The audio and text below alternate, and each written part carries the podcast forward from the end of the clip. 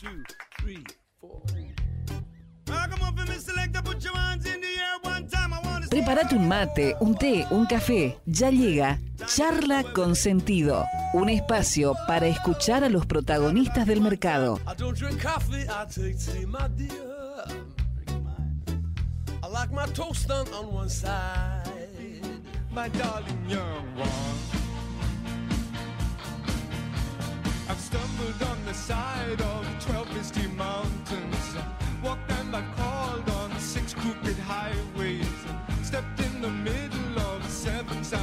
Y aquí estamos en Charlas con Sentido, en una charla con sentido muy especial porque, bueno, como dijimos, está destinada a los emprendedores, a los pequeños emprendedores. ¿eh? Sí, bueno, este, estamos con Matías Kelly, que es director de Sumatoria, ¿eh? una organización que desarrolla vehículos de inversión de, de impacto. ¿sí? Este, fue secretario de Economía Social en el Ministerio de Desarrollo Social de la Nación entre 2015 y 2019 y dirigió también este, la Organización de Sistemas B durante el 2015 y tiene un montón de trayectoria. Ahora nos va a contar bien él qué es este tema de Sistema B también porque nos interesa. Así que los saludamos, Matías Kelly, ¿qué tal? Buen día, Alejandro Miño y Sebastián Bordato te saludan. Buenos días, Sebastián, Alejandro y a todos y a todos quienes están escuchando. ¿Cómo andan? ¿Qué tal, Matías? ¿Cómo estás? Muy buen día. Bueno, primero contanos eh, qué es sumatoria, ¿no? ¿En qué consiste la, la labor de sumatoria? Está buenísimo. Bueno, muchas gracias. Sumatoria eh, es básicamente una asociación civil que lo que intenta es visibilizar a, a unidades productivas, unidades productivas que, justamente tienen mucha capacidad de desarrollo, mucha capacidad de generar trabajo, eh, pero que no están eh, del todo formalizadas o, no están del todo eh, o no son del todo productivas, digamos, ¿no? Entonces, esas unidades eh, que en general necesitan eh, asistencia técnica y financiamiento, nosotros les proveemos eh, financiamiento. ¿Está bien? Entonces, lo que hacemos es identificar estas unidades productivas, que pueden ser cooperativas, que pueden ser eh, pequeñas empresas, que pueden ser sociedades de hecho, que pueden ser emprendedores, como decía Sebastián, y lo que hacemos es hacerles una evaluación, una evaluación de impacto inicialmente, es decir, cuánto, cuánto impacto socioambiental positivo generan en la sociedad, y, y después una evaluación de riesgo, ¿no? Es decir, eh, un crédito es lo que esta unidad productiva necesita, eh, tiene capacidad de repagarlo, tiene forma de repagarlo, y en función de eso le otorgamos un préstamo, le otorgamos un crédito que en general eh, tiene, tiene algunas características particulares, digamos, no, no es un crédito bancario tradicional. Eh, pero, pero bueno, esa es un poco la idea de lo que, de lo que hacemos. Matías, eh, hablábamos de que la realidad de aquí de la provincia de Misiones muestra de que muchos de los pequeños emprendedores justamente tienen estos problemas que vos bien puntualizabas recién. Están en la semi-informalidad o en la informalidad, de que tienen poco acceso a las herramientas de pago electrónico y obviamente por estar en la informalidad seguramente por fuera del sistema bancario y eventualmente, obviamente, y, y como consecuencia final, eh, una imposibilidad de acceder al crédito. Puede decirse que sumatoria de alguna manera eh, también ataca a cada uno de los eslabones de esa problemática en un emprendimiento que pueda llegar a ser, digamos, factible de, de- de- de recibir financiamiento. Mira, lo, dijiste de una manera extraordinaria, no sé si lo tenés anotado, pero, pero lo dijiste excelente. ¿Sabes por qué? Porque nosotros intentamos identificar eh, a dos grandes sujetos. Si querés, después hablamos del otro, que, que son las ¿Cómo no? empresas con impacto. Eh, en este caso, los trabajadores de la economía popular o las unidades productivas de la economía popular en Argentina son muchos millones, muchos, muchos millones de personas, eh, que, que en principio lo que lo que ya sabemos es que trabajan. ¿no? Esta, esta, esta, esta idea eh, de que no, digo, es, es- es una falacia. Digo, son, son personas que, que todos los días, hombres y mujeres, salen a trabajar Sí. pero se encuentran con cuatro dificultades, si se quieren. ¿no? La, la primera es que el, el, el ingreso es escaso, entonces necesitan generar más ingresos. Y por otro lado, como vos bien decías, la formalidad. Necesitan ir avanzando en la formalidad para poder tener más acceso a más recursos. ¿no? Claro. Digo, la formalidad no es un, no es un hecho en sí, no es un, no es un fin, es un medio para otra cosa. Y eso está acompañado, es decir, el ingreso, la, la cantidad de ingresos y la cantidad de formalidad está acompañada de dos otras variables que son la productividad y la inclusión financiera. Con esas cuatro variables, ingreso, formalización, productividad y eh, inclusión financiera, es que las unidades productivas van mejorando, van desarrollándose hasta convertirse claro, en unidades productivas que tienen capacidad de gestión, que tienen capacidad productiva. Nosotros tenemos, no sé, justo eh, ayer cerramos un crédito con una unidad productiva de, de conurbano bonaerense, que son hombres y mujeres que salieron de la cárcel. 25 hombres y mujeres que salieron de la cárcel, que aprendieron a coser, por lo tanto tienen un saber, y lo hacen muy bien, ¿no? tienen una capacidad productiva muy buena. Ahora, también tienen una capacidad de comercialización, porque empieza a haber en la sociedad una mirada respecto a qué compro, ¿no? Entonces, comprar una remera que hizo una, una unidad productiva, hombres y mujeres saliendo de la cárcel, empieza a tener eh, más valor. Ahora, nadie les va a prestar 3 millones de pesos Claro. a esa unidad productiva. Nadie se lo va a prestar. ¿Por qué? Y porque no está visibilizado como un sujeto crediticio, por esa informalidad. Ahora, sumatoria, justo lo que viene a hacer es eso, es decir, cómo hacer para identificar eh, dos cosas. Primero es la capacidad de pago. Es decir, esta unidad productiva tiene capacidad de pago, me va a poder devolver. Y la segunda es voluntad de pago. Y ahí tenemos clarísimo que tenemos que tiene mucha voluntad de pago. Nosotros tenemos en uno de los fondos que se llama Covida, que es de casi 100 millones de pesos, eh, o va a ser ahora en casi 100 millones de pesos, eh, tenemos una mora, es decir, lo que no nos pagan no llega ni al 1%. Es decir, lo que, lo que se atrasa, mejor dicho, porque en cobrabilidad no tenemos, pero lo que se atrasa no llega al 1%. De vuelta, en sujetos que no ponen garantía, en sujetos que, que, que, que- que están campeando nada, que la están peleando, digamos. ¿no? Entonces, eso, eso habla de una voluntad de pago muy importante. Qué desafío, ¿eh? Por lo que estás contando, porque bueno, acá hemos tenido a gente de sociedades de garantía recíproca, han pasado este, gente de fondos de inversión que, bueno, analizan créditos todo el tiempo, este, y, y- qué bueno que esto que pueden unir, ¿no? Eh, identificando también la oportunidad que tiene a través de las aptitudes por ahí que puede desarrollar un grupo de personas. En este caso, muy claro lo, lo pones en este ejemplo que han financiado, pero, pero es importante entender también para incentivar a otros inversores que quieran también sumarse este, a, estos proyectos donde se pueden juntar. Imagino ustedes tienen alguna especie de fideicomiso, Co- ¿cómo son bien las ramas de financiamiento eh, desde la estructura este, para, para, para dar los créditos, Matías? Mira, hoy por hoy tenemos tres vehículos, tres, eh, tres formatos para hacerlo. El primero es una plataforma de algo llama financiamiento colectivo o crowdlending. Es decir, es una plataforma que se llama sumatoria.org que cualquier persona puede entrar y, y puede invertir 3, 4, 5 mil pesos. Esos 3, 4, 5 mil pesos hasta 50 mil, digo, ¿no? Pero en general son, son, son, son tickets más pequeños. Sí. Eh, eso se invierte en un microemprendedor o en un mesoemprendedor, es decir, en un emprendedor de esta categoría, pero más pequeños, ¿está bien? Y eso para el inversor tiene una tasa de, de interés como si fuera un plazo fijo, un 35% creo que estaba. ¿ok? Ujú. Ese es un primer, una primera, un primer vehículo de inversión que está orientado de vuelta al inversor personal. Después tenemos un fideicomiso, una Sigma, que está orientado a inversores institucionales que aparte de, querer tener garantías sobre su dinero, quieren tener impacto socioambiental, que como invierten, porque al final del día de lo que estamos hablando es eso, es decir, cómo poder cambiar o ir transitando de inversiones tradicionales que no se fijan en el impacto social muchas veces, a inversiones que tienen el impacto social en el centro, ¿no? Eh, y eso, eso es muy importante. Y aparte tiene una renta, en este caso, una renta de mercado. Este, este fondo tiene una renta de mercado para los inversores.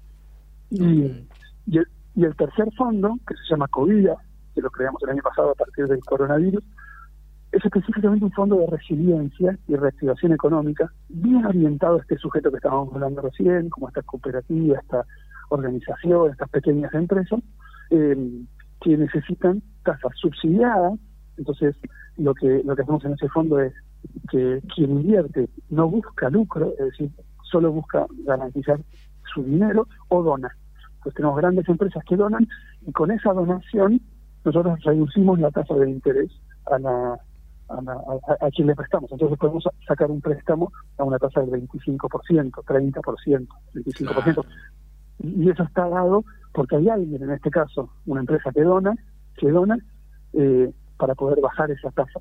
Porque nosotros tenemos muy claro que la unidad productiva no necesita necesariamente una donación o un subsidio, Ujú. que tiene capacidad, digo, la cooperativa Copsol en Santiago del Estero, que hace miel y que necesitaba un camión, tiene una capacidad productiva espectacular, miles de familias en el monte santiagueño trabajan con ellos. Y tiene una capacidad comercial espectacular, de hecho venden en Europa miel orgánica, monofloral, espectacular. Ahora, le cuesta mucho ese desarrollo financiero a la hora de poder visibilizar sus activos, digamos, ¿no? Entonces, ese es un poco el, trabajo que hace Sumatoria y mirando tres cuestiones o tres cosas o, con tres cualidades de estos fondos que estos tres vehículos. El primero es acceso, ¿no? Venimos hablando un montón, que es llevarle financiamiento en general no lo, no lo consigue. El segundo es una tasa de interés más, más baja. Pensar en una tasa de interés del 80%, del 70%, del 150%, como muchas veces se financian estos emprendedores, es muy difícil. Es muy complejo levantar esa tasa, digamos, remontar productivamente esa tasa con el trabajo. Es muy complejo. Entonces necesitamos como, como, como país, necesitamos como, como sistema poder subsidiar tasa eh, para que sea más fácil. Y, la tercera cualidad es la personalización. Cada crédito es distinto al otro. O sea, hay créditos que son a 30, a, a 3 meses, créditos son a dos años, créditos con una tasa fija, créditos con una tasa variable, créditos con un periodo de gracia, eh, en fin, digo, tantos, tantas modalidades como créditos hemos otorgado. Se me ocurren un montón de preguntas ahí, este, pero eh, eh, perdón que me mete un poco Ale, que es el que más conoce a Ale acá, por supuesto, y, la pregunta que te hizo al inicio no estaba escrita, él va tomando nota de lo que vas diciendo, pero conoce mucho acá lo que es el, el, segmento, el sector, ¿no? Lo que es. Hay, Misiones es, es una provincia muy particular porque es una de las provincias más chicas demográficas este, y muy em, atomizada en, en, pequeñas este, colonias y ahí surgen muchos emprendimientos. Este, y bueno, la verdad que, que es como que el Estado trata de estar muy presente y muy cerca, mucha cooperativa, es una de las provincias donde vi mucha cantidad de cooperativas, este, creo que vos Matías lo tenés identificado y ahí viene una de las preguntas. ¿Ustedes están en misiones? Eh, digamos, un proyecto de misiones, una cooperativa puede acercarse a ustedes a través de, la web o de contactarte, ahora nos vas a decir cómo. Eh, ¿Ustedes tienen oficina? ¿Cómo, cómo, ¿Cómo es ese tema de federalización que imagino que es difícil, no? Sí, es difícil, pero para nosotros es fundamental. Eh, el, el, el capital y el conurbano en general para los programas nacionales siempre absorben mucha de los recursos y para nosotros es muy importante eh, el desarrollo federal de nuestra herramienta. Por, muchas razones. Primero porque el Estado es un trabajo extraordinario digo, en, general.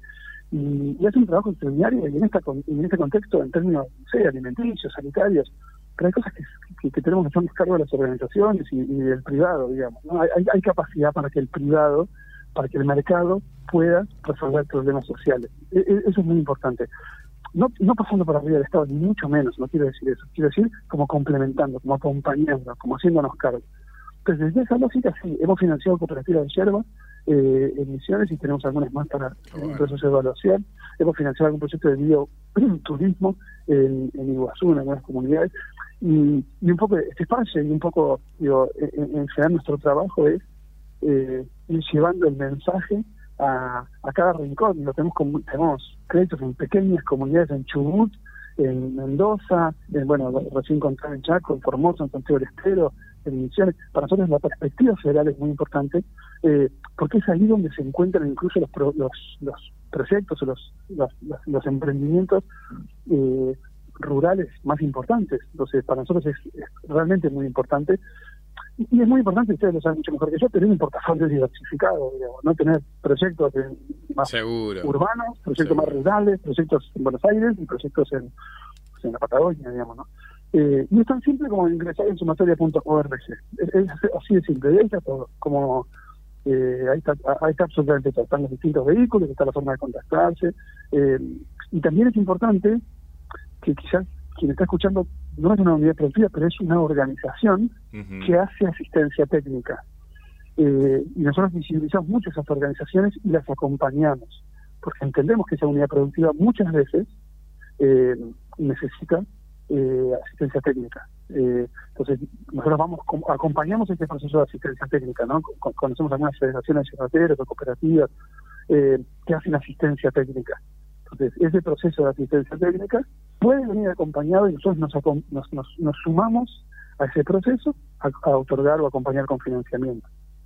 Qué bueno. Eh, aparte, eh, si no entendí mal, eh, digamos, una parte también del contenido que está volcado en la web de Sumatoria Matías, hay como una interrelación entre quienes integran, por decirlo de alguna manera, la comunidad de emprendimientos beneficiados, es decir, hay quienes, como decís vos, por ejemplo, organizaciones de asistencia técnica o gente que eh, produce, digamos, o se dedica a algún servicio en particular, que a su vez le presta un servicio a alguno de los otros integrantes de la comunidad que ya también están siendo eh, seguidos o financiados por sumatoria, ¿no? Claro, nosotros entendemos eh, el sector como un ecosistema. Dice que, que los ecosistemas, ustedes saben mucho de eso, como los ecosistemas son complejos, son caóticos, eh, pero tienen un orden, no tienen como un establecimiento. Y eso es un poco lo que nosotros eh, intentamos, o, o como lo intentamos visibilizar. En general y en todo el país, trabajamos con estas organizaciones que llamamos articuladoras. Organizaciones articuladoras que eh, lo que lo que desarrollan es esta asistencia técnica. Esta asistencia técnica que, que es tan importante que nosotros acompañamos. Eh, y, y- y- y muchas veces financiamos a estas organizaciones de asistencia técnica también, para que puedan otorgar créditos más pequeños que para nosotros son más complejos de dar. Sí. Entonces, el- el- este tercer punto del cual yo hablaba antes, es decir, este punto de personalización, para nosotros es clave. Y es como la mirada de la nueva banca, digamos, ¿no? Cómo, cómo hacer para poner el impacto y el sujeto en el centro de la decisión, en el centro de nuestra estrategia. Y a Matías, partir de ahí, bueno, claro. Ahí, ahí es importante aclarar algo porque eh, yo, digamos, para entender bien lo que es el sistema B o, o- o- o lo que es inversión de impacto, porque hay algunas que son de triple impacto, ¿no? Social, económico y ambiental. ¿Ustedes buscan esas tres eh, cuestiones o solo social? Claro. Y ahora te pregunto por qué, digamos, pero ¿buscan las tres o solo eh, económico y social? Mira, para financiar, para, para un proyecto sea financiado por sumatoria, tiene que pasar una evaluación de impacto, eh, que puede ser evaluación social, evaluación de impacto o evaluación conjunta, digamos, ¿no? Eh, no necesariamente tiene que ser evaluación de, social y evaluación de, ambiental.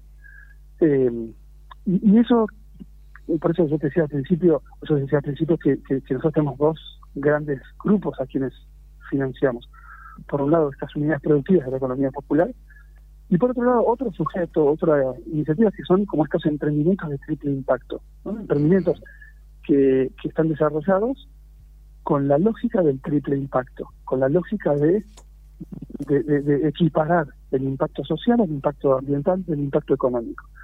Y hago esta aclaración porque esa cooperativa que hablábamos antes no es que genera triple impacto, es triple impacto eh, es, es triple impacto en sí misma, digamos, ¿no? Eh, entonces, pero, Claro. pero para no para no para no complicarlo, por eso nosotros lo que hacemos es, es eso, tenemos una evaluación, una evaluación de, de, de impacto que tiene algunas preguntas y algunas cosas que hay que confirmar.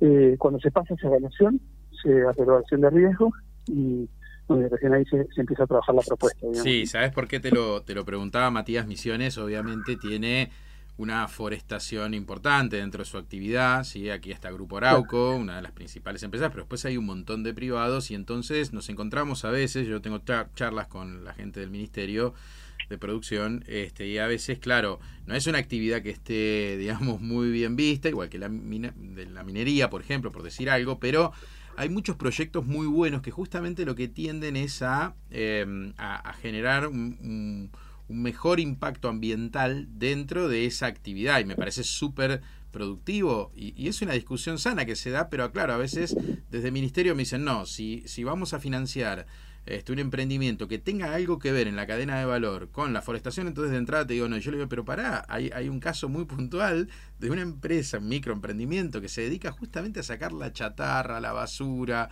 este, todo lo que genera eh, estas empresas este, y transformarla en eh, material reciclable o reutilizable. Y está buenísimo. Entonces, bueno, me, Sí, me están claro. escuchando, pero por eso yo, este, en esto que yo digo, pero por eso te preguntaba si el, el tema ambiental también es un issue muy, muy relevante, digamos.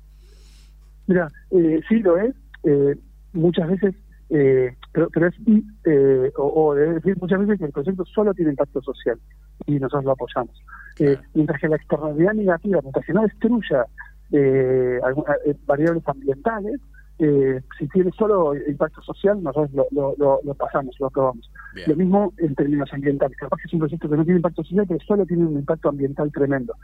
Eh, y, esto que dijiste, es decir, el desarrollo como cadena de valor es espectacular y para nosotros es muy importante un proyecto que tenga eh, enraizamiento en la cadena y en la comunidad. ¿De cuánto le aporta ese proyecto a la comunidad en términos de cadena? Bueno, son todas variables que para nosotros son fundamentales a la hora de evaluar eh, un proyecto porque ustedes saben que, la, la, demanda supera la oferta, lamentablemente.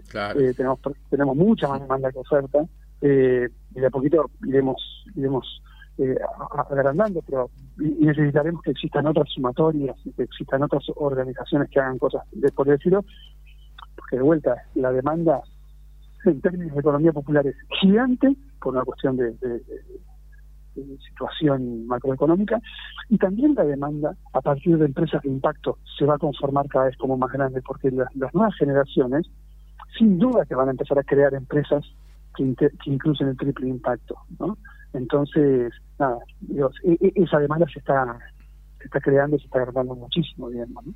Eh, es interesante, Matías, que hayas ilustrado también con ejemplos eh, que para nosotros acá en la provincia de Misiones, puede decirse, tienen diferente tamaño, porque en Misiones referirse a la actividad yerbatera es como hablar de algo ya muy instalado, súper instalado, es una de las producciones madres de la provincia de Misiones y que simultáneamente hayas traído a colación el ejemplo, por ejemplo, de este taller de costura de, estas personas que bueno han salido en libertad después de cumplir una pena en, prisión. Es decir de que y por lo que estuve viendo también en, el catálogo no de la gente que está recibiendo financiamiento por parte de sumatoria hay eh, señoras que se dedican a vender cosméticos. Hay gente que eh, tiene un pequeño kiosco en su casa. Eh, o sea que digamos los tamaños de eh, los emprendimientos que van en busca del financiamiento alcanzable o cumplible en lo que a la devolución se refiere, entre, otros, entre otras aristas que vos mencionabas muy bien, eh, es bien amplio. O sea, acá hay más grandes, hay más chicos, hay medianos y todos pueden encontrar y tienen en todo caso una respuesta dentro del abanico de posibilidades que ofrece Sumatoria, en definitiva. Claro, a los, a los muy pequeños, a las señoras, lo, la, atendemos o la acompañamos a través de una organización que se llama eh, eh, Organización de Inclusión Financiera, ¿no? Lo hacemos a través de otra organización. Entonces, sí, atendemos o acompañamos pequeños microemprendedores o microemprendedoras, en general son mujeres, eh, lo que se llama mesoemprendedores, eh, te lo voy a poner en números, así es más simple. Un, microemprendedor en Argentina tiene un, crédito aproximadamente de 20 mil pesos, más o menos, entre 15 y 20 mil pesos, depende del eh, un mes emprendedor ya son créditos que van de los 150 o a los 300, 400 mil pesos. Y después tenemos el fondo COVID, que tiene un promedio entre 600 y 3, 3 4 millones de pesos. Entonces, es, tan variable que como no es enlatado, pero estamos diciendo claro. eh, abierto. Y, y, después en Sigma, el crédito promedio es más o menos de 10 millones de pesos. Eh, entonces, sí, tenemos empresas de alimentos, no sé, Safran es una empresa de alimentos, y una empresa, no te decir que grande, pero es una, pyme que está bastante consolidada eh, y, necesita, no sé, 10 millones de pesos para comprar una máquina. Y la pequeña unidad productiva, no sé, de costura, que cerró una venta con el gobierno de la provincia de Buenos Aires y necesita ese capital de trabajo, ah, necesita 500 mil pesos. ¿no? Eh, pero sí quieren como una especie de, de, unidad, ¿no? De, como de factor común, que es ese impacto eh, y es ese, ese desarrollo. Y, y, también eh, es, es, como la necesidad de mirarlos de una forma distinta, no, no solamente mirarle los números o el patrimonio, sino decir, a ver, ¿cuál es la capacidad que tienen? ¿Cuál es la voluntad de pago? Es importante poder identificar esa voluntad de pago. ¿Cuál es la capacidad de pago que tiene este, esta unidad productiva? Bueno, de vuelta, nosotros tenemos esto, esos son números increíbles, ¿no? 0, no sé cuánto por ciento demora 30 días. Eh, nada, 100 millones de pesos es muy bajo. Eh, seguro. Matías, recordemos, ahí eh, estamos hablando con Matías Kelly, eh, director de, de, Sumatoria, que tiene este, vehículos de, de inversión de impacto, pero tenés más demanda que oferta. Entonces vamos a recordarla. Había una forma de eh, poder invertir. Si yo quiero, soy persona humana, quiero invertir en sumatoria, dijiste que podemos ingresar a través de qué página? sumatoria.org. Es bien simple. Las personas. ¿Y transfiero Personas desde un banco hacia un CBU? Este, digamos, Sí, es una es, es muy simple. Es muy simple, es una fintech. Entonces te, te vas llevando, puedes usar Mercado Pago, puedes usar puedes pagar una tarjeta de crédito, puedes hacer transferencias. Sí, es una fintech que te va llevando de una manera muy simple. Y por lo que dijiste, fue- rinde más que un fondo de, de money market, de plazo fijo, que tanto hablamos aquí. Un poquito más. Sí, sí, sí. De, de hecho, hoy está en 35%. Eh, ahora, eso, eso es para el sujeto persona, digamos, Claro. ¿no? Para la persona que quiere invertir. Ahora, después, es muy importante que como ese, tra- ese, como ese proceso de conciencia y ese proceso es lento, porque es lento, Claro. eh, pueda ir como ah, dando saltos a partir de empresa. Entonces, ese empresario o esa empresa que quiere invertir, eh, supongamos que quiere invertir con una tasa de interés, o quiere invertir sin tasa de interés, o quiere donar, cualquiera de las tres opciones son válidas, incluso puede poner sus pautas. Se puede decir, mira, yo soy un empresario de emisiones y quiero que, que, que solo, esta plata solo se invierta en proyectos de emisiones. O quiero que este proyecto solo se invierta en proyectos de bioturismo en Misiones, por poner un ejemplo cualquiera, digamos. ¿no? Entonces, nosotros lo que hacemos con los diversos inversores, con los diversos donantes, es ir definiendo ciertas pautas de inversión. Entonces, tenemos eh, eh, eh, inversores que dicen, solo queremos invertir en esta zona geográfica. Otro que dice, solo queremos invertir en esta temática. No sé, un banco que quiere invertir solo en eh, inclusión financiera o en perspectiva de género. ¿ok? Eh, hoy son esos dos, o esos son la- las tipologías, digamos, de, de inversores. Eh, y, y dentro de algunos años eh, vamos a hacer todos, ¿no? Y eso, eso es un poco el camino al cual estamos apuntando. Seguro. Que los bancos te- puedan tener fondos de este tipo y que, y que- y que uno de su propia sí, de su propio banco tradicional pueda decir, che, yo, no- yo quiero saber en, en qué se invierte mi dinero, quiero saber claramente en qué se invierte mi plazo fijo del banco, Seguro. cuál es el, el impacto positivo que esto genera, ¿no? De hecho, ya hay todo un tema a nivel mundial y conciencia en relación a esto. Eh, hemos tenido también aquí a- hace poco a Francisco Santolo de, de Scalable, que también practica un poco esto y eh, ponía en discusión el tema de los venture capital, que, que se me venía a la mente que ustedes son una especie de eso, pero con impacto social, con otra dinámica y con otra mirada justamente opuesta a los venture capital, que lo único que quieren es, este, digamos, este, sacar tajadas de gente que tiene mucho dinero hacia proyectos que ni los analizan, no les importa y por eso fracasan. Este, acá hay Claro. otra mirada, otro trabajo, un impacto social. Un el- compromiso. un compromiso atrás de cada emprendimiento Claro. hay personas y vivimos en sociedad ¿no? sí este hemos evolucionado en eso este y está muy bueno porque porque bueno somos todos personas y esto es un ecosistema como bien lo, lo, lo nombraste vos así que felicitaciones Matías la verdad que muy interesante y me parece que, que da para, para volver a charlar contigo este, en cualquier momento porque, porque seguro la demanda es mucho más que la oferta y quien nos está escuchando este, le, le interesa todo esto, pero ojalá que haya muchas mucha sumatoria, es algo que como digo en el mundo está, está funcionando a pesar de los grandes, quizás a veces oligopolios, ¿no? O, o empresas este, muy muy grandes que se resisten este, a, a hacer las cosas bien. Bueno, acá tenemos un caso muy interesante donde lo financiero ¿eh? este, colabora, porque es muy importante lo económico, pero también lo financiero en los proyectos, ¿no? Así que... Bueno, pero es como decís vos, Matías, también, ¿no? De que todos vamos a, vamos a tener que terminar en ese camino, indefectiblemente, en algún momento, ¿no?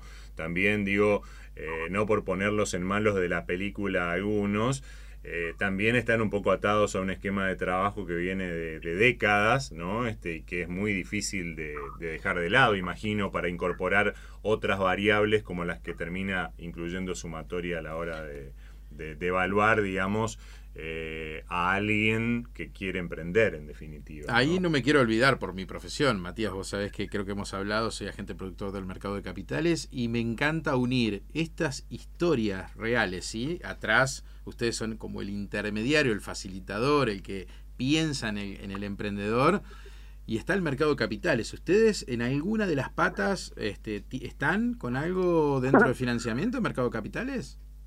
Bueno, no todavía, no todavía, pero estamos en, en proceso hacia eso. Eh, para nosotros es, es, es muy importante eh, poder disputar dinero en el, en el en, en el mercado formal, en el mercado de capitales. Es, es muy importante porque eso nos va a, a dar escala. Eh, y esa escala la iremos apalancando, es iremos blendeando con tasa filantrópica. Por lo tanto, para nosotros es súper importante y estamos trabajando en eso.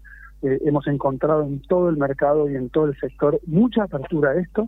Eh, y, ni hablar del, del regulador, digamos, estamos muy contentos del proceso que estamos haciendo.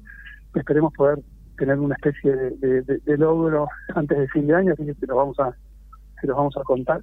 Pero, pero sí, sí, nosotros queremos ser una entidad financiera y lo que queremos hacer es disputar la mayor cantidad de fondeo para poder colocar en este en este tipo de proyectos. Entonces, el mercado de capitales es sin duda una- un espacio gigante para para, para eso. Vas a encontrar muchos adeptos, este, y acá tenés uno, este, me pongo a disposición tanto yo como todo Net Finance este, para lo que necesiten y ojalá, ojalá que el mercado de capitales, sé, sé que, que la gente en- de CNB este, y, y Ministerio de Producción también, este, de este gobierno y del anterior, pero de este gobierno particularmente, apoya mucho este tipo de, de medidas, así que bueno, tenemos que ir todos para el mismo lado sin importar este, las ideologías políticas, que en mi caso no tengo, pero este eh, así que nada, espectacular, Matías, la verdad que te agradecemos el tiempo, sabemos que Muchas estás gracias. bastante ocupado y, y bueno, tratar de fomentar estas, estas historias siempre suma, sirve y ojalá que el oyente las pueda capitalizar. Matías, un abrazo Muchísimas grande. gracias. ¿eh? Muchas, Muchas gracias, un abrazo y lo que necesiten a sus órdenes. Abrazo, Jorge. Gracias. Chau. Oh, where have you